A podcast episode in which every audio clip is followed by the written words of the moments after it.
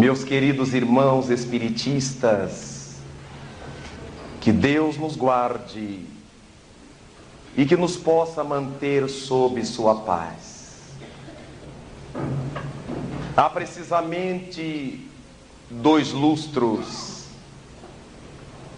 deixava-nos no Rio de Janeiro para endereçar-se ao mundo dos espíritos após uma carreira nobilíssima de prestação de serviços à causa do Consolador na terra, a eminente figura do professor, filósofo, jornalista Deolindo Amorim, com quem tivemos oportunidade de privar pessoalmente de com ele dialogar a respeito de magnas questões da vida do movimento espírita e da veneranda causa espírita que nos plenifica as almas de felicidade.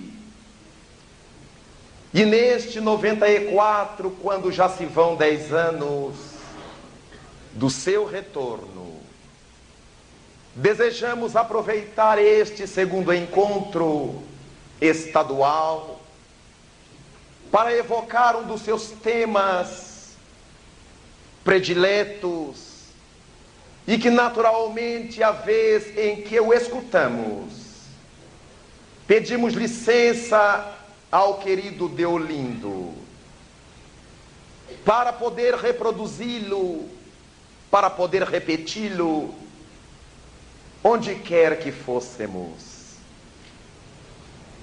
E por isto, a nossa temática desta noite girará em torno de posições assumidas pelos espiritistas no movimento espírita. Lembrava o nosso querido Deolindo Amorim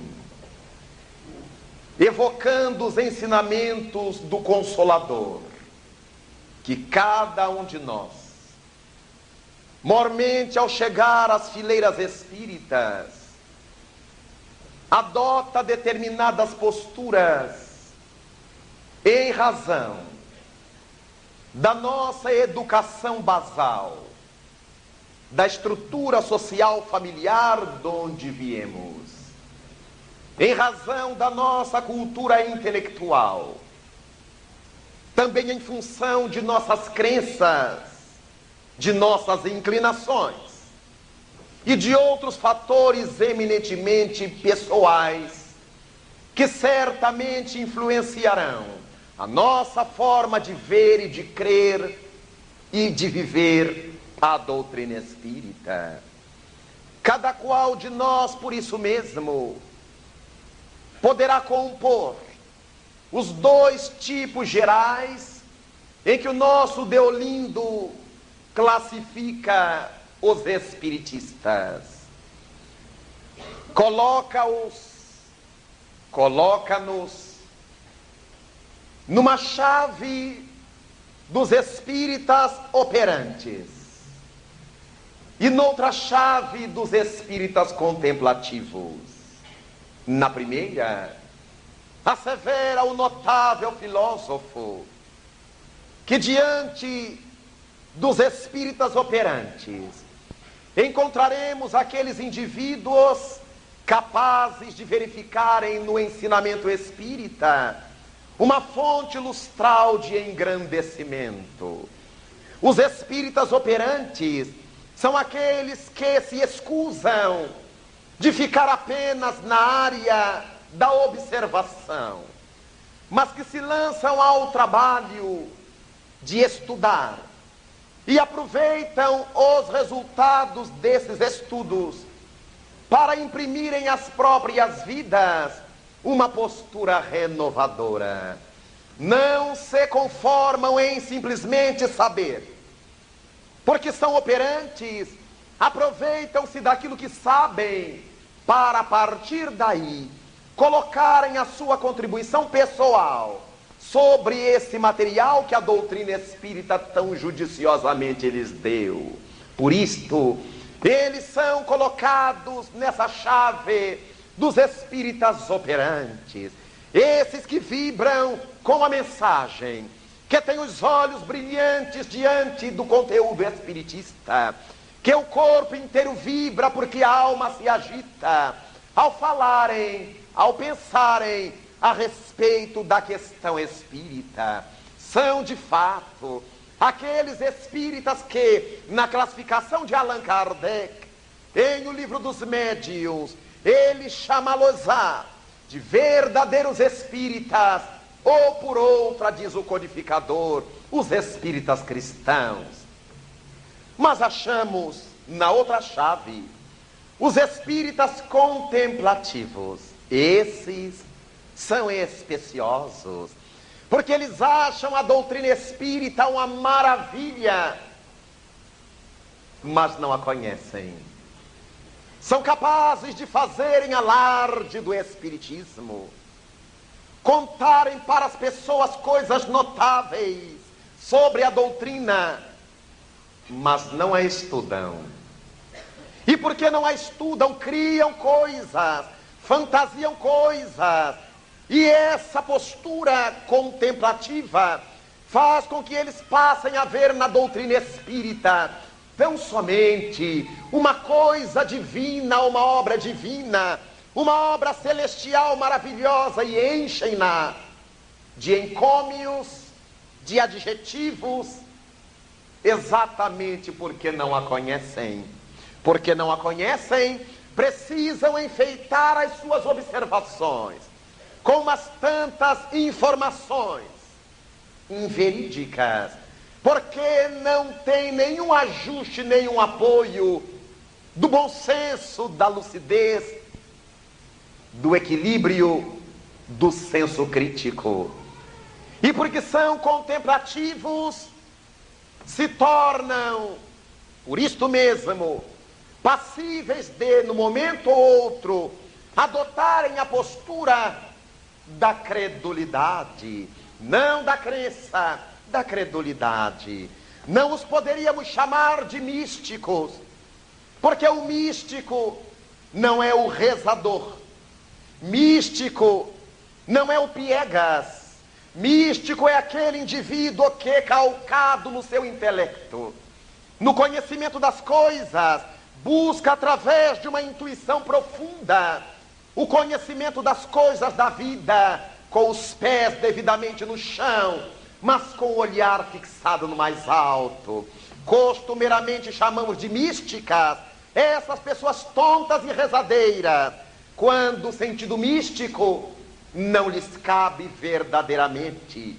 O termo místico não poderá ser pejorativo, tem que ser nobilitante, porque místico foi Alberto Einstein, que procurou tirar da sua própria intimidade, calcado sobre as experiências e resultados de Max Planck e de outros tantos que o antecederam em algumas pesquisas, retirar daqueles resultados, repito, encontrados, o que ele procurava, somando seu esforço pessoal aos esforços daqueles que o antecederam. Místico foi Mohandas Gandhi, intelectual, advogado, mas que entendeu que deveria ajudar ao seu povo, pondo os pés no chão, literalmente, e pondo os pés no chão, idealisticamente, saindo do pedestal da fama para ir conviver com as pessoas do seu país, para falar a alma dos seus concidadãos, dos seus coevos, com aquele entusiasmo que eu fazia seguir à frente, que eu fazia dedicar-se a jejuns, não porque desejasse morrer, mas porque queria demonstrar que era capaz de sacrificar-se para ver seu povo vivendo melhor místico. Ora, místico foi doutor Hahnemann, médico de rara cultura, mas que decidiu-se por colocar em prática aquela intuição que lhe chegava no íntimo de que seria possível estabelecer um lema para entender os problemas da saúde humana. Similia similibus curentur. Semelhante tem que curar semelhante. E a partir daí, essa sua inspiração levou à homeopatia. Eram místicos, os grandes sábios, os grandes filósofos, que não se conformavam com aquilo que encontravam aqui e queriam dar um voo mais alto para ajudarem de forma melhor a humanidade sofredora. Então, o notável professor Deolindo Amorim fazia essa digressão para prosseguir dizendo que dessas duas chaves, onde estão os dois tipos gerais de espiritistas, os espíritas operantes e os espíritas contemplativos, que têm toda a inclinação para o fanatismo, porque desconhecem verdadeiramente a doutrina espírita, nós abriremos uma outra chave para situar três tendências comuns no nosso movimento. Três tendências encontradiças entre nós espiritistas. E começa por alinhavar de Olindo. A primeira tendência é aquela que nos faz a muitos fenomenistas. Pessoas que estão sempre atrás de um fenômenozinho. Essas criaturas caminham léguas e léguas, quilômetros e quilômetros, atrás de um médium de efeitos físicos. Um médium que cure, que corte, que sangre, que amarre, que grite, mas são incapazes de sentar-se 20 minutos para ouvir uma conferência. Dormem. E dizem depois que estavam desdobrados. Não, eu não estava dormindo. Eu me desdobrei. Eu ouvi tudo. Mas eu estava desdobrado. E o beijo caindo e babando do outro lado. Esses são os fenomenistas. Eles vivem a cata de coisas que lhes firam os sentidos. Você sentiu?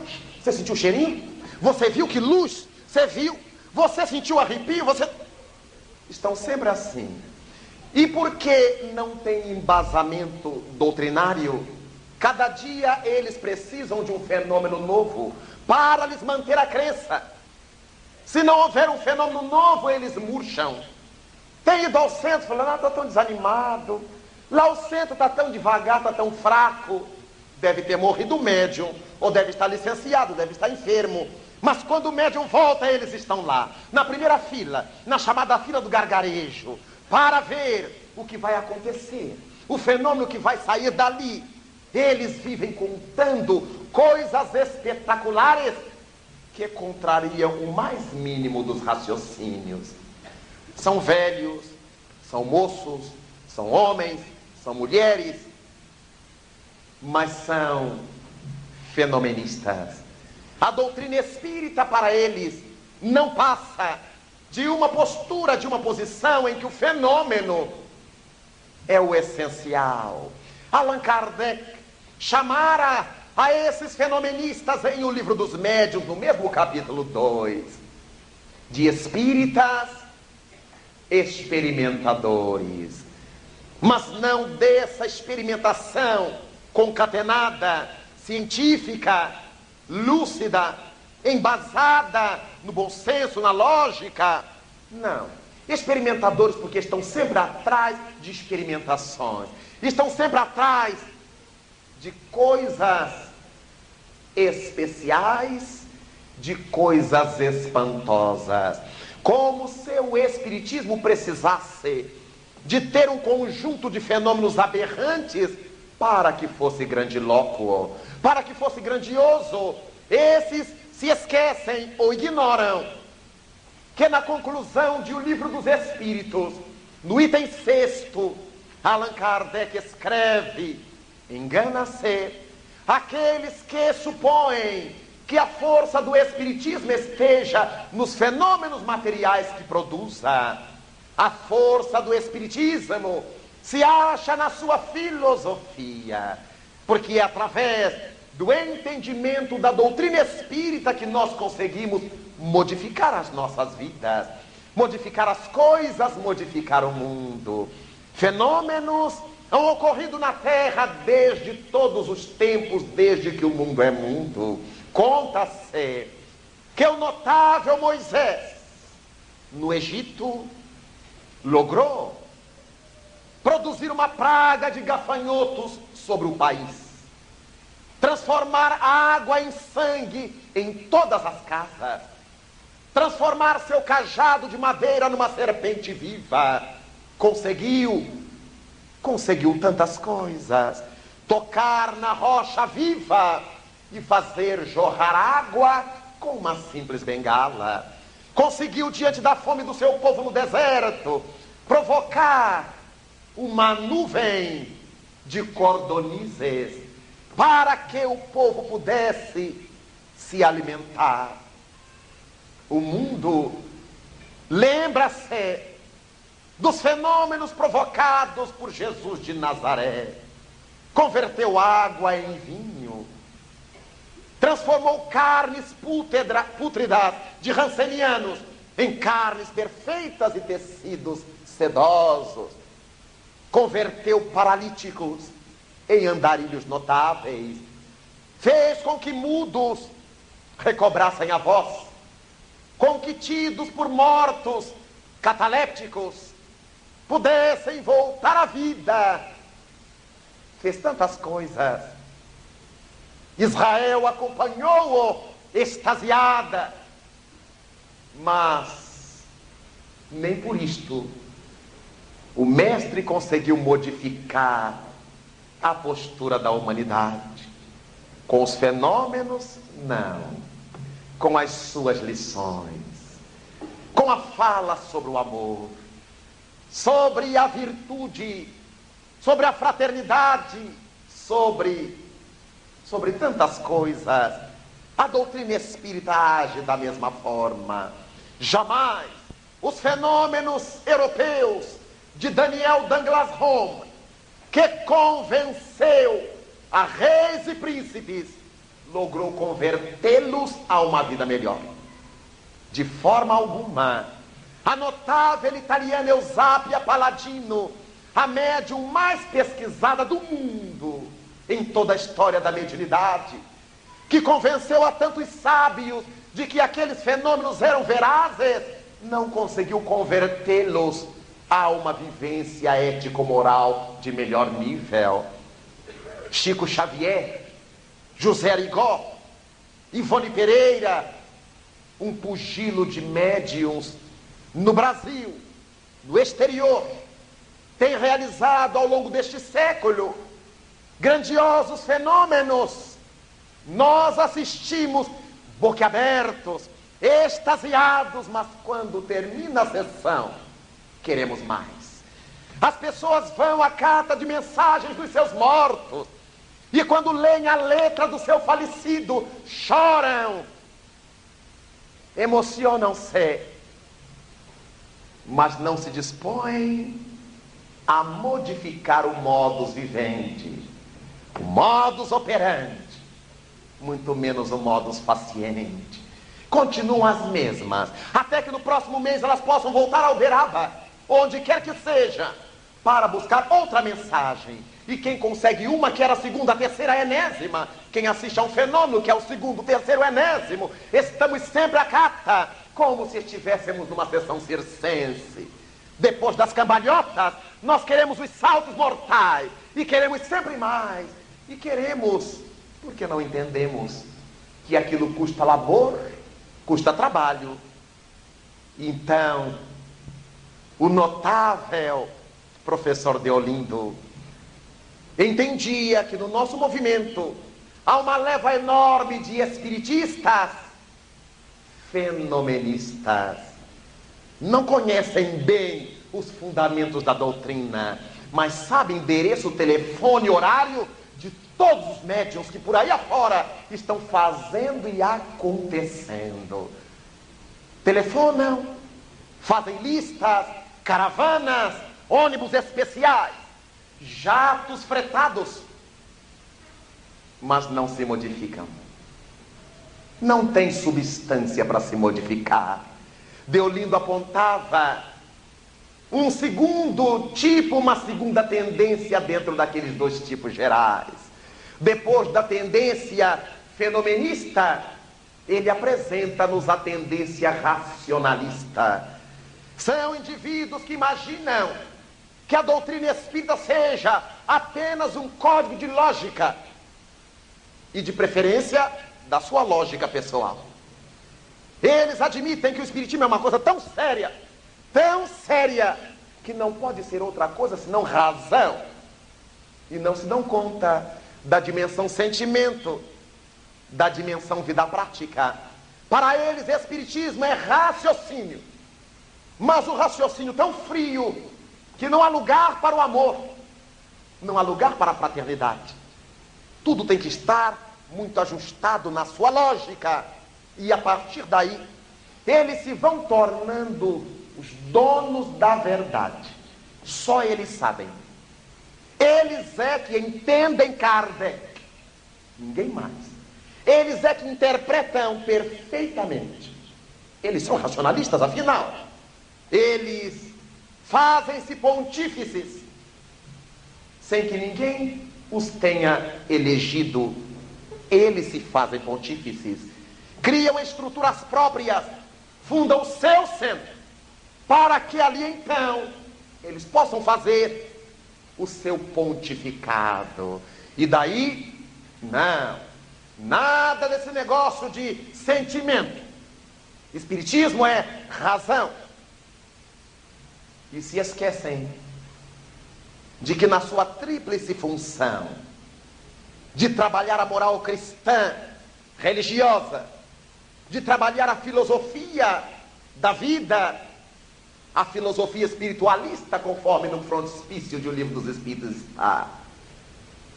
O Espiritismo não tem apenas sua faceta de ciência, e essa faceta de ciência que a doutrina espírita tem, não é porque ela tenha que ser trabalhada pelos espíritas conforme trabalharia um engenheiro eletrônico no seu laboratório de eletrônica, os instrumentos para que nós trabalhemos a doutrina espírita não pode ser o mesmo instrumento que os cibernéticos trabalham seus computadores. Hoje, nesses tempos, nesse período contemporâneo, os pesquisadores vêm dizendo que não se pode falar em um método científico que caiba para todas as ciências ou ramos do conhecimento. Cada ciência exige uma metodologia própria, porque é uma ciência diferente da outra. Um instrumental teórico ou prático com que eu trabalho a geografia, não poderei trabalhar a astronomia. Um instrumental teórico prático com que eu examino a física, não poderei examinar a biologia. São situações diferentes. E é por esta razão que Allan Kardec dirá em O Livro dos Médiuns, taxativamente, a ciência não dispõe de condições de fazer análises do Espiritismo. Muito lógico, muito lúcido o parecer kardeciano.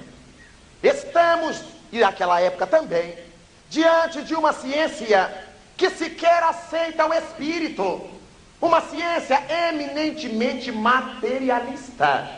Como é que uma ciência calcada nos princípios da matéria e ajustando-se às ideias do materialismo poderá ajuizar a respeito de espíritos no que não crê? Então é natural Allan Kardec dizer que a ciência oficial ou a ciência formal não tem que opinar sobre o Espiritismo. Embora o Espiritismo possa opinar sobre ela, porque ele engloba o de que ela trata, mas ela não engloba o que ele está tratando, porque não quer. Então, é importante que os racionalistas não queiram examinar o Espiritismo à luz da física, mas sim a física à luz do Espiritismo. Quando é que o físico foi estudar a questão do espírito? A academia jamais. Físicos isolados já o fizeram e o fazem. Químicos e biólogos isolados, individualmente, já o fazem. Mas a ciência química, a ciência física ou a ciência biológica não tem nenhum parecer sobre isto, porque isto ainda não foi aceito pela academia, mas os racionalistas, eles querem fazer com que o espiritismo se amolde às técnicas da razão, desde o positivismo do século passado, erguido na França pelo notável Augusto Comte, que teve a grande nobreza, que apresentou a grandeza de retirar a ciência do meio das crendices e fazer com que ela fosse respeitada. Também cometeria o pecado de admitir que só seria verdade sobre a face da terra aquilo que pudesse ser trabalhado, testado em laboratório. E é daí que, desde a metade do século passado, surgiu essa paranoia das pessoas dizerem: eu só sei se for científico. Mas elas não sabem o que é ciência. Elas nunca estudaram ciência. Como é que elas sabem que é científico? Elas não têm aprofundamento científico, embasamento científico, mas é uma voz geral. Tem que ser científico. E alguns me perguntam: escuta, professor, a ciência já provou isto? Eu digo: não. Ela nem sabe disto. Muito menos o terá provado. Mas afinal de contas, a ciência formal é um dos caminhos para a sabedoria. Quando é que a nossa ciência parou para analisar, por exemplo, o amor? Mas quem é de nós que teria coragem de dizer que o amor não existe, se a gente sente? Qual a ciência que parou para analisar o ódio? Além da psicologia, com as suas teses variadas de psicólogo para psicólogo. Mas quem de nós duvidará da existência do ódio que nos faz espumar e que nos arrebata a vida física pelas descargas negativas sobre o nosso organismo nervoso. Não há porquê esperarmos que a ciência prove que exista o amor para que creiamos no amor. Quem é que já leu um dia poesia? E qual é a ciência que já se ocupou de poesia? Qual é a ciência ao que nos consta até hoje, nenhuma.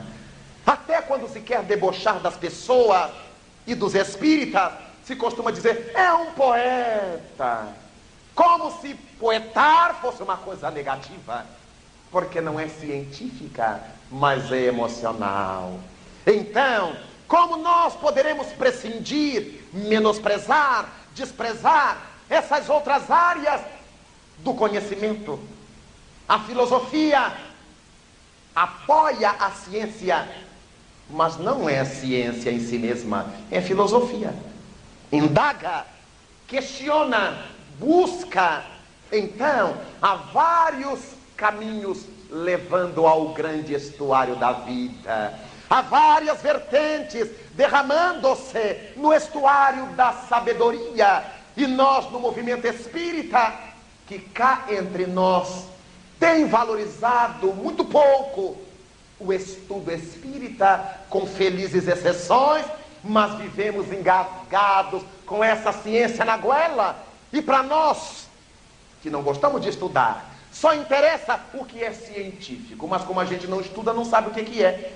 E é por isso que está vazando no nosso movimento umas tantas incoerências e todo mundo aceita, porque afinal de contas é doutor fulano que está fazendo, é a doutora Beltrana que está fazendo, a gente não conhece ciência, não sabe avaliar. Avalia pelos títulos de quem está fazendo e aí damos com os burros na água, porque não é isto ciência, isto é a anticiência. Encontramos espiritistas assim, de bom pescoço, que olham certas telas assinadas por Rembrandt mediunicamente e não se dão conta de que Rembrandt deve ter ficado débil mental no mundo espiritual. Que nunca pintaria aqueles rabiscos, mas o povo que entende, gosta de ciência, compra caro e de pendura na sua, na sua parede, com a assinatura embaixo Rembrandt. Tinha que botar uns paradrapos, pelo menos. Às vezes a mistura de cores é interessante, mas só quem não conhece arte para imaginar que aqueles rabiscos sejam coisas de Rembrandt, de Toulouse, de Monet, de Manet ou de outros vates da pintura em todos os períodos e escolas da Europa e das Américas. Mas nós chegamos nas casas de muitos espíritas e achamos lá dependurados na parede. E alguns dizem não, é porque essa cor é boa para a saúde. E são racionalistas, científicos. Quem é que diz? Quem testou? Quem avaliou? Quem provou? Não, o médium diz, é claro que queria vender. E quem quer vender diz qualquer coisa. Estamos no período do comércio dentro dos centros espíritas. Porque depois que se pintam as telas, se faz o leilão. E o povo espírita que acabou de rezar, que fendeu a testa de tanto apertá-la, agora tira dinheiro do bolso e corre para lá e corre para cá. E transformamos o ambiente dos centros espíritas que a gente havia pregado antes que foi arrumado pelos espíritos com energias superiores, que eles estão ali desde antes da gente chegar, mas na hora do compra os quadros, esquecemos de tudo isto e partimos para o leilão. E nos engalfinhamos quando alguém levou o quadro que a gente queria, porque aquele é que é bom para os rins, aquele é bom para o coração. Nós estamos assinando recibos de tolice e as sombras zombando de nós. Erasto, em O Livro dos Médiuns, assevera que é melhor rejeitarmos nove verdades do que aceitarmos uma única mentira. Nós estamos fazendo exatamente o contrário. Nós aceitamos todas as mentiras porque não temos coragem de analisar criticamente se é verdade. Não temos nenhuma pressa de acreditar amanhã. O que é verdade nos irá acompanhar durante todos os tempos, até que a gente diga: isto é verdade. Porque nenhuma árvore que o Pai Celestial não plantou sobreviverá.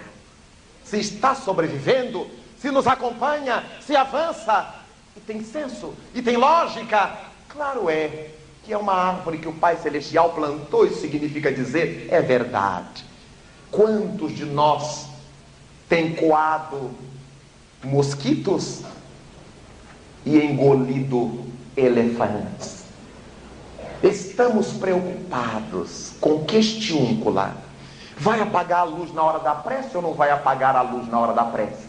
Tampa a garrafa de água para fluidificar ou destampa a garrafa de água para fluidificar? Eu posso dar passe de costa ou tem que dar passe de frente? Questões perfunctórias e estamos engolindo os elefantes por falta de ajuizamento. O professor Deolindo não podia deixar isto passar.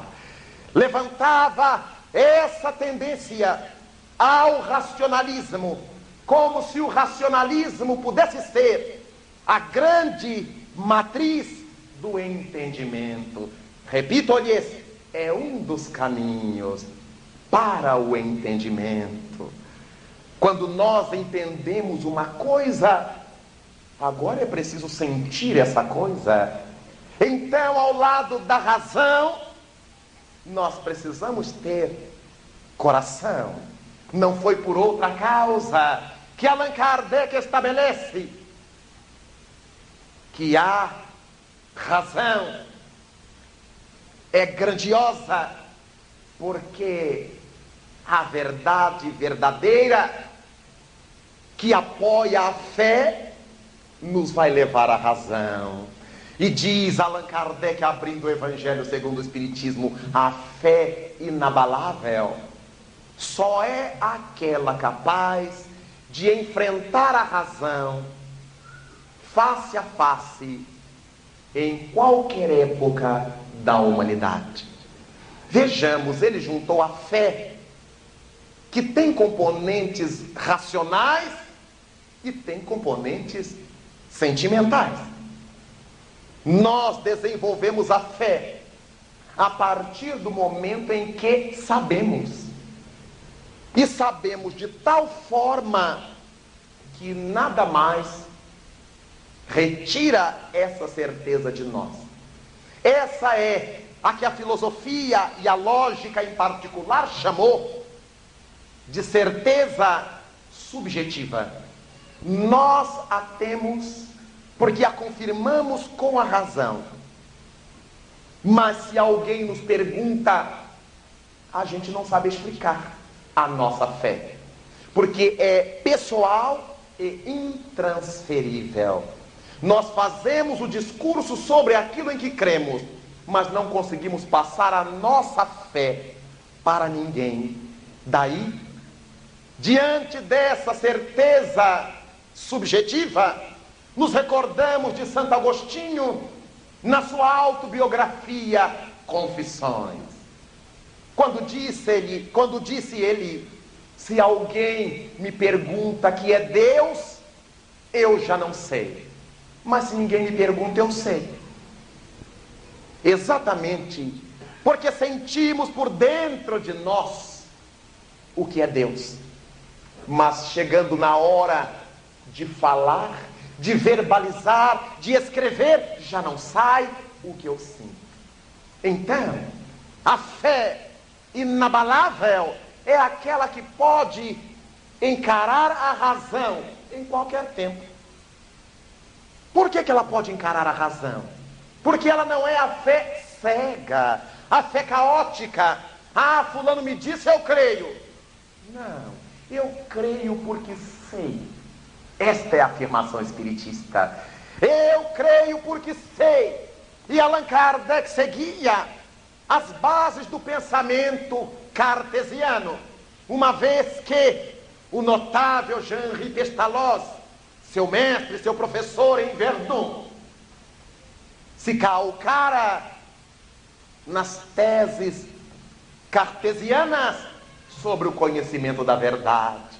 Lembrava René Descartes que enquanto nós não entendermos uma determinada coisa, não temos nenhuma necessidade de acreditar nessa mesma coisa.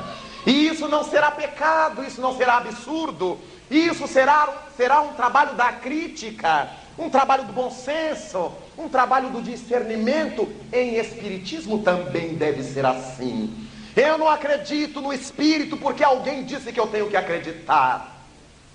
Eu creio porque agora eu entendo como é que se dá esse fenômeno. Eu entendo por que é que os espíritos se manifestam, calcados em que princípios de psicologia, de física, de química, de biologia. Isto se dá. Eu posso ver muitas coisas, mas enquanto eu não entender, ficará no campo da suposição. Pode ser verdade. Não tenho material para dizer que não é, mas também não tenho material para afirmar. Então, quando nós adotamos essa postura, o nosso espiritismo fica rico, porque eu não digo que não tenho material para provar e fico esperando cair do céu. Vou atrás, vou buscar o entendimento, vou buscar o estudo, vou buscar a análise, o questionamento, a indagação até que eu possa juntar as peças do quebra-cabeça e chegar à minha conclusão. Agora sim, eureka! Agora eu encontrei, agora eu entendi. Quantos espiritistas com os quais eu converso me dizem: ai meu irmão, eu tenho até vergonha de falar, mas eu não consigo entender esse negócio de reencarnação. Eu digo, então, vamos entender. Ah, mas não é pecado? Eu digo, não, em Espiritismo não tem pecado. Não existe pecados em Espiritismo. Existem coisas que a gente ainda não alcançou e coisas que já foram por nós alcançadas. Virtudes desenvolvidas e virtudes por desenvolver. Em Espiritismo ninguém está condenado ao fogo do inferno teológico se já carrega o fogo do inferno moral dentro de si, então Vale a pena continuarmos a seguir a proposta de Erasto de não aceitarmos uma única mentira, ainda que tenhamos necessidade de negar nove verdades. Porque eu não entendo. Se eu não entendo, eu deixo de quarentena. Eu deixo de lado. A doutrina espírita vai chegar lá. A Severa Vieira de Carvalho, espírito, através a antena de Divaldo Pereira Franco. A doutrina espírita é tão grande que enquanto nós estamos sempre indo na direção do progresso, ela está sempre vindo ao alcance de nós outros. A doutrina espírita, assim, pode ser compreendida pelo pedreiro, pelo lavrador, pela pessoa de pouca cultura acadêmica. Como poderá ser compreendida pelo PhD, pelo doutor, pelo sábio? Porque para cada nível intelectual e moral das pessoas que estão sempre indo a doutrina estará sempre vindo com o seu aporte, com a sua capacidade de nos fazer amadurecer. Não tenhamos pressa para dizermos, eu sou espírita, e todo mundo nos aplaudir. Nós vamos ficando espíritas por dentro e não pelo verbo. Por isto é que muita gente diz assim: fiquei decepcionado. Fulano que era tão espírita fez isso. Ele que dizia. Mas nós não tínhamos nenhuma razão de endeusá-lo, de entronizá-lo, de colocá-lo no altar. É por esta razão que o racionalismo só não resolve. Pelo racionalismo, qualquer pessoa que me viesse e desenvolvesse teses maravilhosas, eu já santificaria. Mas porque eu tenho que desenvolver outros lados inclusive a minha sensibilidade inspirativa e a minha intuição, que é minha própria produção, na busca das verdades cósmicas, eu tenho que sentir se aquilo que me está sendo dito tem substância ou não tem substância. É uma outra área a desenvolver. Por isto, Deolindo nos fala dessas tendências espiritistas para o fenomenismo, para o racionalismo e nos traz a terceira tendência, que ele chamará de tendência ao devocionismo. Aqueles que trazem das suas crenças anteriores toda a bagagem e querem injetar essa bagagem pela goela do espiritismo abaixo. E muitos dizem que é o espiritismo que faz as pessoas piegas. Não é o espiritismo. O espiritismo tira-nos do pieguismo. Mas cada qual vem com o seu pieguismo.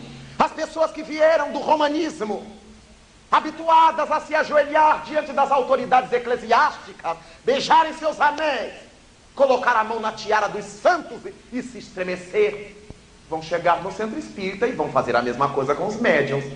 Coloca a mão no médio e treme, bota a mão na mesa e treme. Mas isso não é ensinamento do espiritismo. E pobre do médium que permitir que as pessoas façam isso com ele. Um vaidoso que adora dominar consciências. Na hora que o primeiro se ajoelhar, levante-o. Não, meu amigo. Somos irmãos. O que, que você quer? Vamos trabalhar juntos. Mas há médiums que adoram. Ai, minha irmã, aí já dá a mãozinha, né? Não tem o anel ali, mas está simbolizado.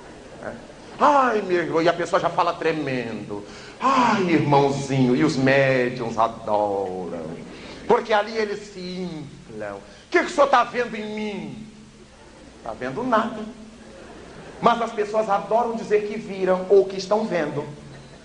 Um amigo me contou que uma determinada pessoa com esse caráter devocionista, de santificar as pessoas e tudo, chegou-se diante dele e disse: Ah, você não imagina o que eu estou vendo, com todo esse requinte da voz melosa, né? a voz quase em off E ele disse: É, gozador por excelência, carioca, mais do que os gaúchos, ele é gozador. Então, é, e ela disse: É, é um senhor, não sabe? E ele disse: Está de terno? Está.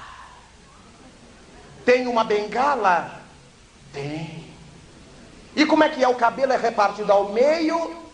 Exatamente. E a gravata é daquela que a gola quebra por cima? É um fular? Sim. Você o conhece? É seu parente? Por acaso você o identifica? Não, senhora, não tenho a mínima ideia.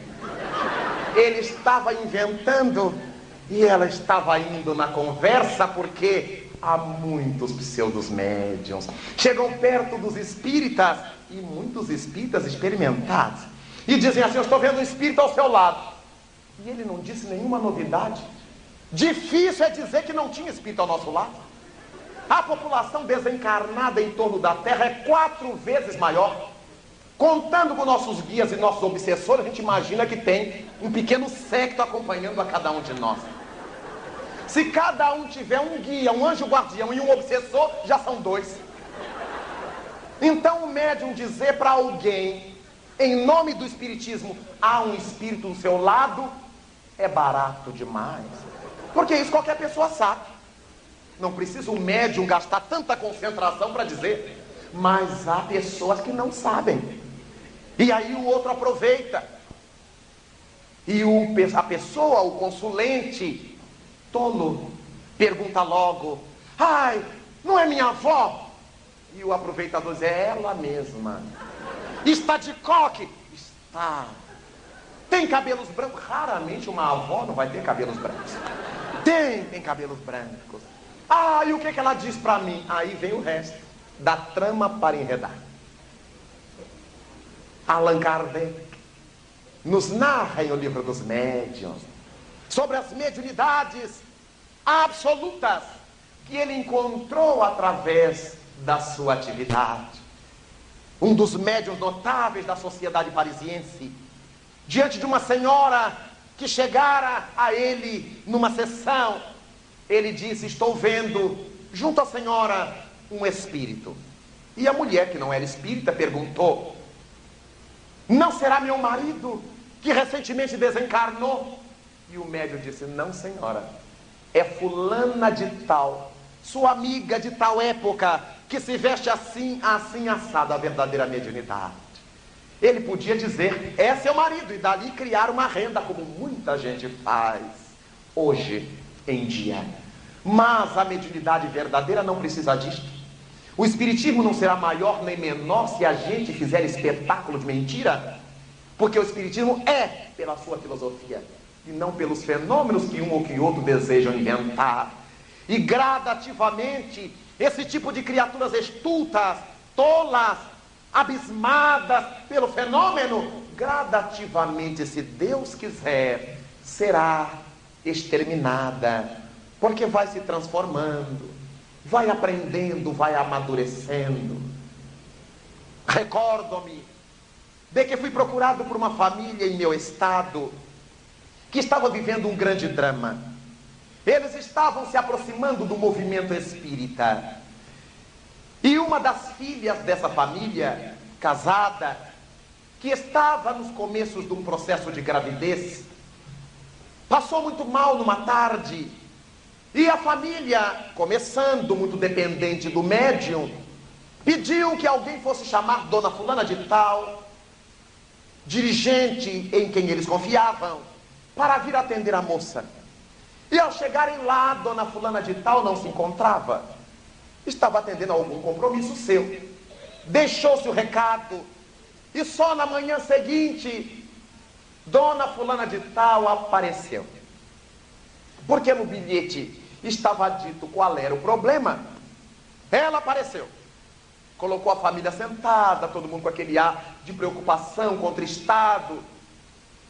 E ela sentou-se, mandou apanhar o Evangelho segundo o Espiritismo, abriu, leu, pintou, bordou, deu passes em todo mundo e depois disse: Pode ficar tranquila, minha filha.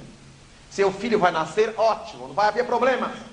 E aí um começou a olhar para o outro sem saber o que, ia dizer, porque a mulher já tinha perdido o filho na tarde anterior. Para que isto?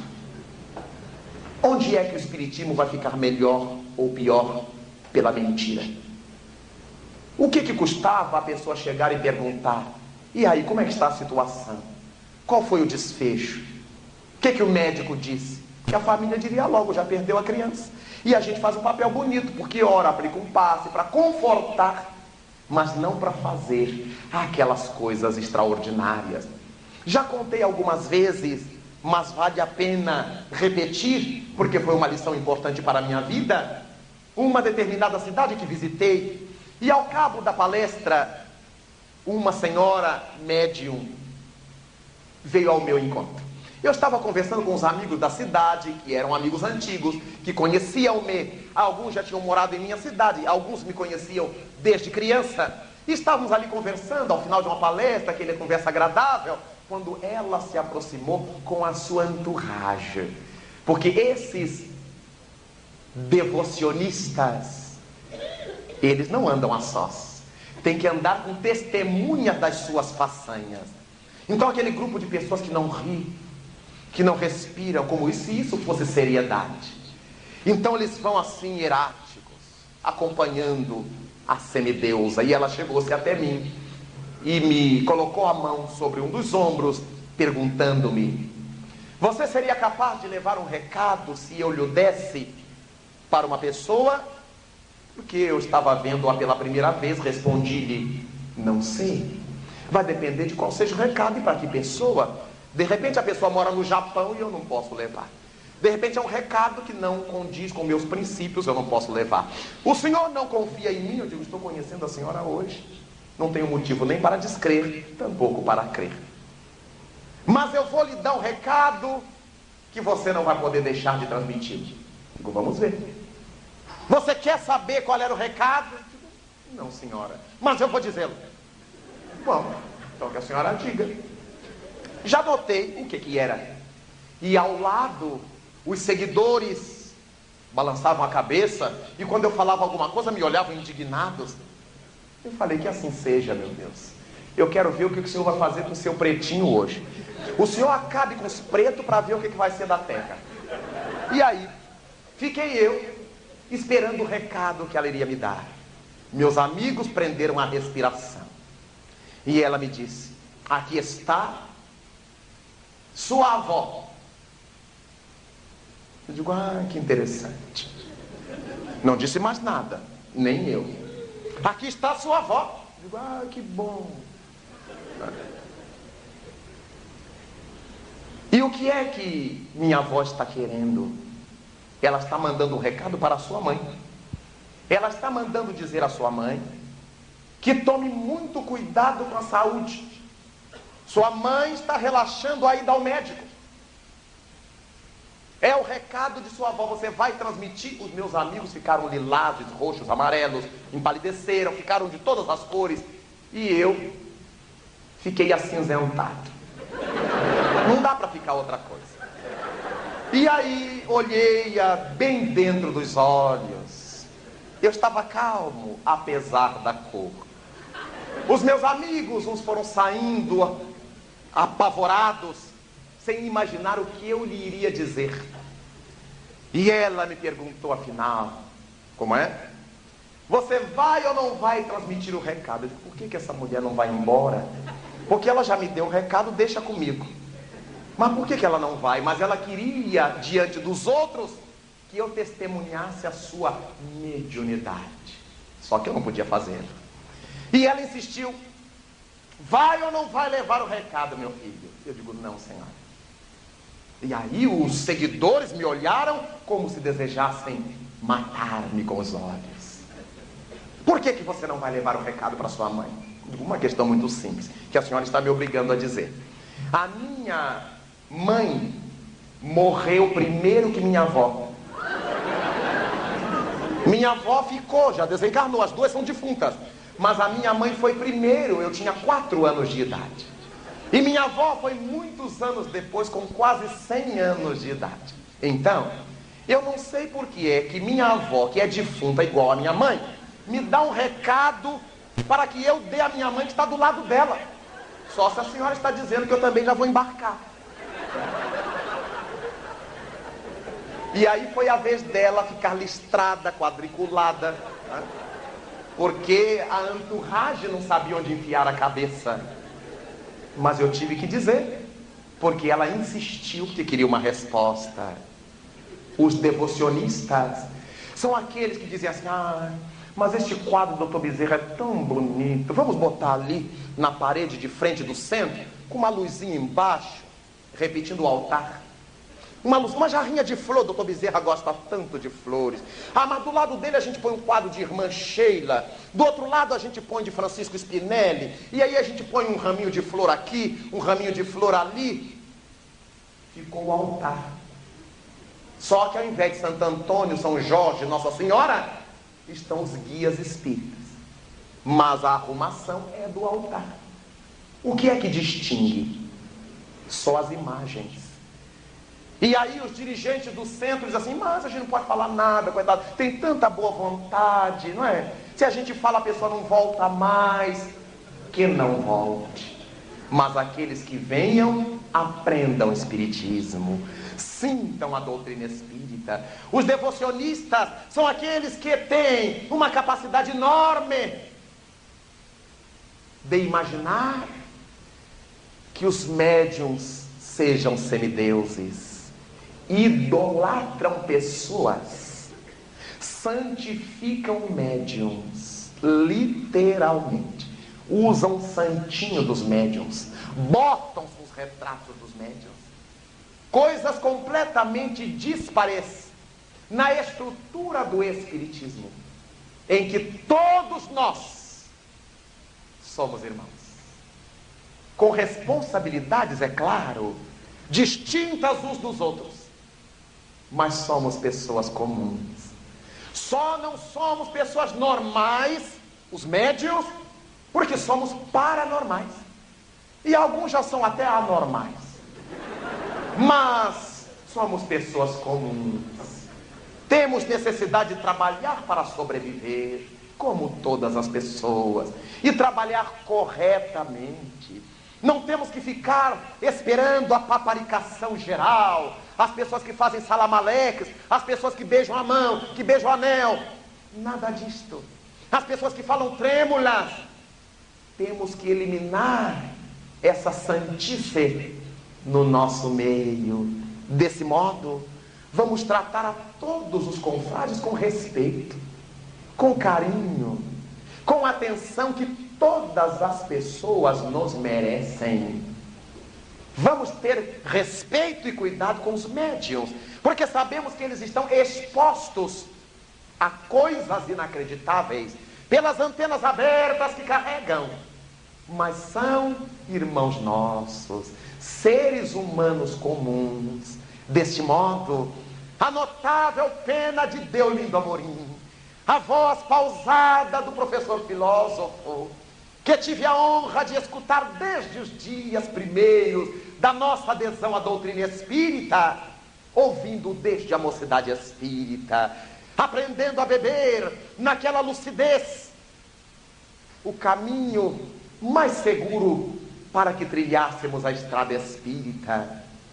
Meus queridos irmãos, é a mensagem do Consolador que bate-nos hoje às portas do coração e do cérebro, para que a doutrina espírita, hoje conhecida, amada, chorada e suada por todos nós, possa penetrar-nos a cabeça através do conhecimento que ela nos traz, a partir da ciência que dela vamos tendo, e a partir dessa ciência, dos seus conteúdos, iremos desenvolvendo uma consciência do que deveremos fazer com esses conteúdos. E depois que a doutrina penetrou-nos a cabeça, iluminando-nos o cérebro, certamente ela receberá o fogo do coração e encandecerá os nossos sentimentos. Ao invés de sermos razão absoluta, seremos também razão mas também sentimento. Aquele espírita que só sabia, agora ele sabe e sente. Mas porque o espiritismo não pode ficar aí, para que não nos convertamos em espiritistas de gabinete, em que falemos muito bem, escrevamos muito bem, mas não saiamos do nosso pijama. O terceiro momento da doutrina em nós será que esse conhecimento que nos penetrou o cérebro, que se encharcou com as chamas do nosso coração, agora possa escorrer pelas mãos. Fora da caridade não há salvação. Agora sim, eu entendo que nem deverei ser fenomenista, embora entenda a existência do fenômeno. Embora valorize a ocorrência do fenômeno, mas o fenômeno que se torna útil à pessoa que o assiste com conhecimento de causa. Allan Kardec afirmará na revista Espírita: não temos nada contra aqueles que têm a curiosidade pelo fenômeno. A nossa preocupação é que as pessoas que assistam o fenômeno possam tirar dele bom proveito pelo entendimento que tem do que está acontecendo. Então, os espiritistas verdadeiros, os espiritistas cristãos, não desprezam o fenômeno por desprezá-lo, não se escravizam a ele, mas sabem que ele é verdadeiro quando ele tem raízes fincadas na lucidez, no bom senso, na realidade. Os espiritistas verdadeiros não menosprezarão a razão não desprezarão a capacidade racional, discernitiva, que faz com que a nossa fé esteja estribada no conhecimento e que possamos dizer: já não creio porque me disseram, eu creio porque sei. A fé inabalável é capaz de encarar a razão em qualquer época da humanidade. E natural é pensar que esse consolador prometido é a própria presença de Jesus entre nós. É o Cristo que volta, revivendo seus ensinamentos. Eu rogarei ao Pai, e ele vos enviará outro consolador. Notemos bem, outro consolador. O Espírito de verdade que o mundo não vê porque não o conhece mas que vós o conheceis, dirigia-se ao discípulo, porque ele vive convosco e estará em vós. Temos devoção, que é essa certeza de que o Espiritismo é a mensagem de Jesus, é a palavra do Cristo rediviva. Muitas coisas tenho para dizer-vos mas que não me poderíeis compreender. Por isto, o Espírito de verdade, que o Pai vos enviará, vos dirá todas as coisas que agora não vos posso dizer, e recordar-vos-á o que agora vos digo. Temos tudo isto nos ensinamentos de Jesus, na pauta da doutrina espírita, para dizer que há lugar para o fenômeno, há lugar para o raciocínio, para a razão, há lugar para a fé, mas não como as pessoas estúrdias, irrefletidas, absolutistas no seu desequilíbrio, porque essa não é a posição indicada pela doutrina espírita. Enquanto não entendermos será um artigo de fé. Acreditaremos se quiser. Há vida em Marte ou não há vida em Marte? Problema de crença. O livro dos Espíritos diz que há e que os marcianos são mais desenvolvidos que nós. Outras entidades dizem que há, mas que eles são menos desenvolvidos que nós. Que importa? Questão de crença. E se é questão de crença, ficamos até segunda ordem com a codificação.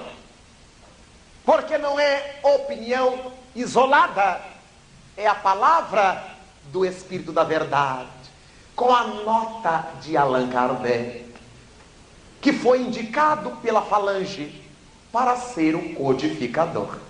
Com todo respeito a qualquer outra opinião, mas se é uma questão de fé, de crença hipotética, fiquemos com a codificação. Então, a doutrina espírita não nos ilude, não nos impõe a acreditar nas coisas. É uma escola em que gradativamente vamos fazendo nossos aprendizados. Ninguém será expulso da escola primária porque se encontre na primeira série apenas. E ninguém será um semideus na escola primária por já encontrar-se na quinta série. Na oitava série, natural é pensar que todos têm o seu lugar. Não nos aborreceremos, não nos entristeceremos se algum confrade nos disser: Eu ainda não consigo acreditar na mediunidade. Não tem obrigação de acreditar. Estude-a, analise-a, até juntar fundamentos para a sua crença, para a sua fé inabalável. Outro que dirá: Eu não consigo ainda entender esse negócio de reencarnação. E agora, com a novela Viagem, que de um capítulo para outro já reencarna todo mundo, e que o suicida já ficou espírito de luz, de repente, as pessoas dizem assim: Acho que eu não estou entendendo bem. Não é para entender com a novela. A novela é o chamariz para que a gente vá buscar as fontes. Onde aquele ensinamento está? Ninguém se preocupe e ninguém vai fundar o Centro Espírita Viagem, nem Centro Espírita Ivani Ribeiro. Mas é o tema que se vulgariza, como propunha Allan Kardec. É necessário que as pessoas, antes de se tornarem espíritas, se tornem espiritualistas. É preciso que primeiro elas admitam a existência do mundo espiritual, a imortalidade da alma, a realidade dos espíritos. E é a isto que a telenovela se propõe, que os filmes se propõem, ainda que certamente isso não seja a ideia dos diretores, mas é a ideia do mundo espiritual. Quando é que nós, espiritistas, nossas federações, com poucos recursos financeiros, iriam poder pagar durante meses uma hora de televisão? apresentando as ideias espíritas. De repente, como Deus não dorme, cutuca um desses diretores e diga assim: vá lá, eu garanto Ibope. E a vai. E eu fico pensando no filme Ghost do outro lado da vida, que foi assistido pelo mundo inteiro, à exceção do mundo árabe. Cada país, cada povo assistiu em sua língua.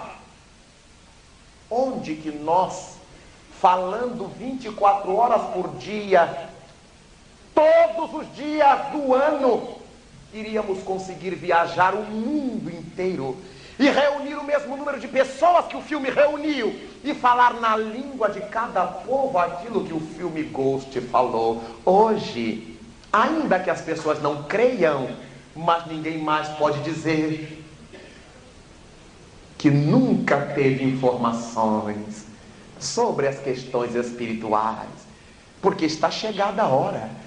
Ninguém pode deter a aurora, disse o poeta. E dessa forma, a mensagem espírita madura tem que nos fazer amadurecer. Quando paro para pensar nas estratégias do movimento espírita para levar a doutrina às massas, com toda a pobreza dos nossos recursos, recursos humanos, recursos materiais, imagino que os planos de Jesus estão sendo alcançados toda a sociedade do mundo vem travando contato com filmes, com novelas, com peças teatrais, com livros sobre as coisas espirituais.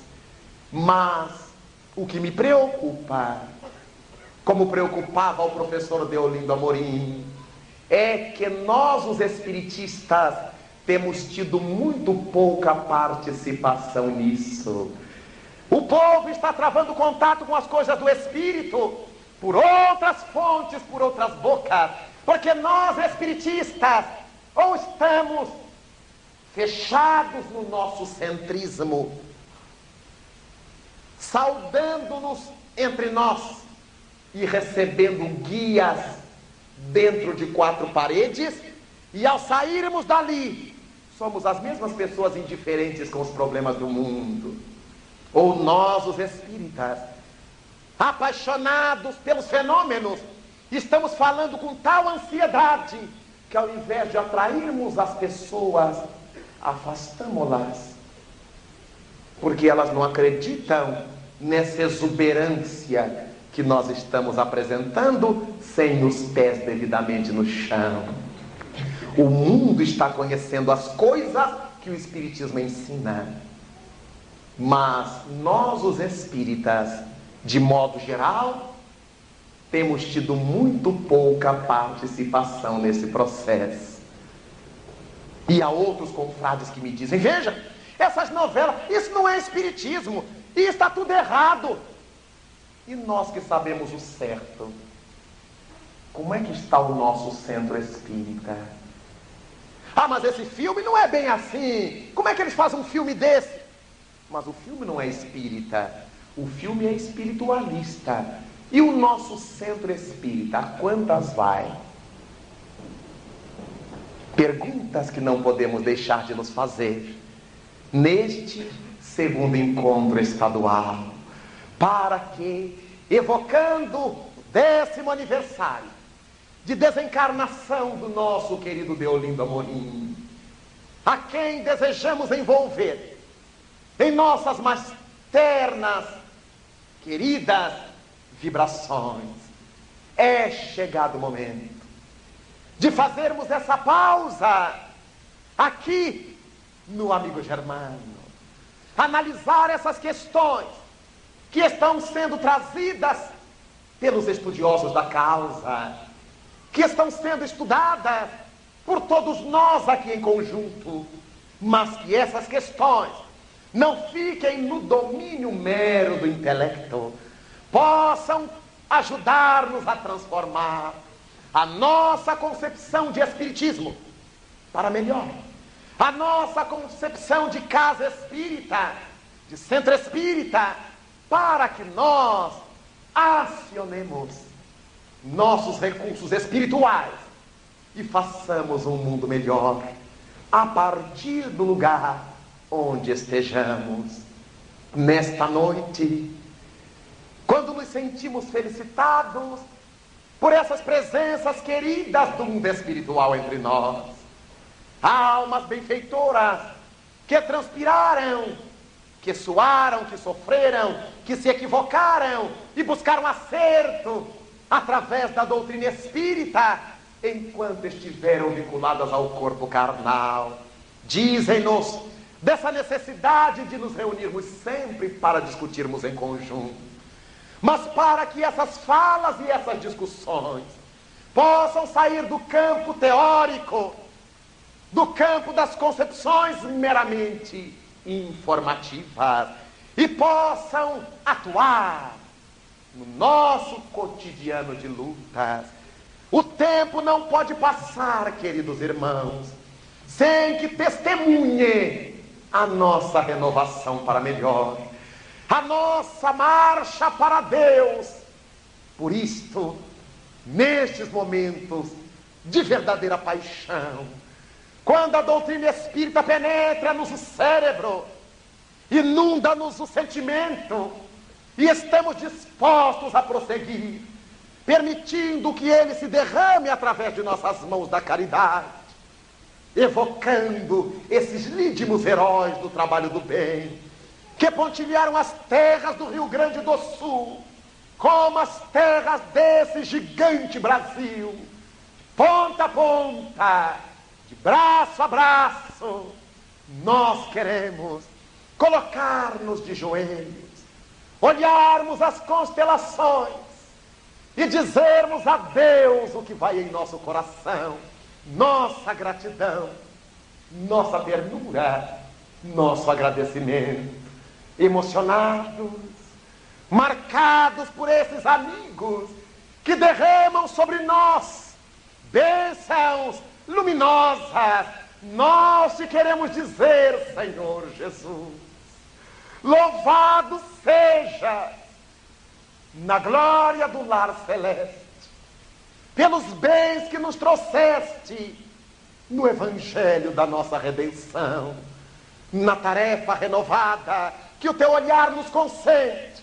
Hoje, Senhor, de espíritos reverentes, nós rogamos pelo teu amor. Pobres cegos, que há milênios estamos fugindo à luz a qual nos queres elevar. Hoje, porém, Senhor, marcados por essa presença singular. A nossa oração rompe as trevas. Escuta-nos, Senhor. E, se possível, vem. Vem retificar o nosso passo, a fim de que trilhemos a estrada corrigida. Vem, Senhor, sustentar-nos a lida, a vida, na fonte inesgotável do eterno bem. Dá-nos, Jesus, tua benção bênção que nos conforta, bênção que nos levanta, para que a tua doutrina santa vibre pura, viva dentro de nós. Faze, Senhor, com que nós todos nessa caminhada incessante, a cada dia, em todo instante, possamos ouvir-te a voz. Ampara-nos a esperança. Socorre a nossa pobreza e liberta a nossa alma presa de tanto erro, nessa multissecular imperfeição, mestre excelente de toda verdade, hoje, amanhã e sempre em toda parte, ensina-nos a guardar-te com unção, com devoção e com inexcedível gratidão, na intimidade singela, nada obstante sincera, em que se converte nesta noite cada um dos nossos corações. Muito obrigado, Senhor Jesus. Muito obrigado, meus irmãos.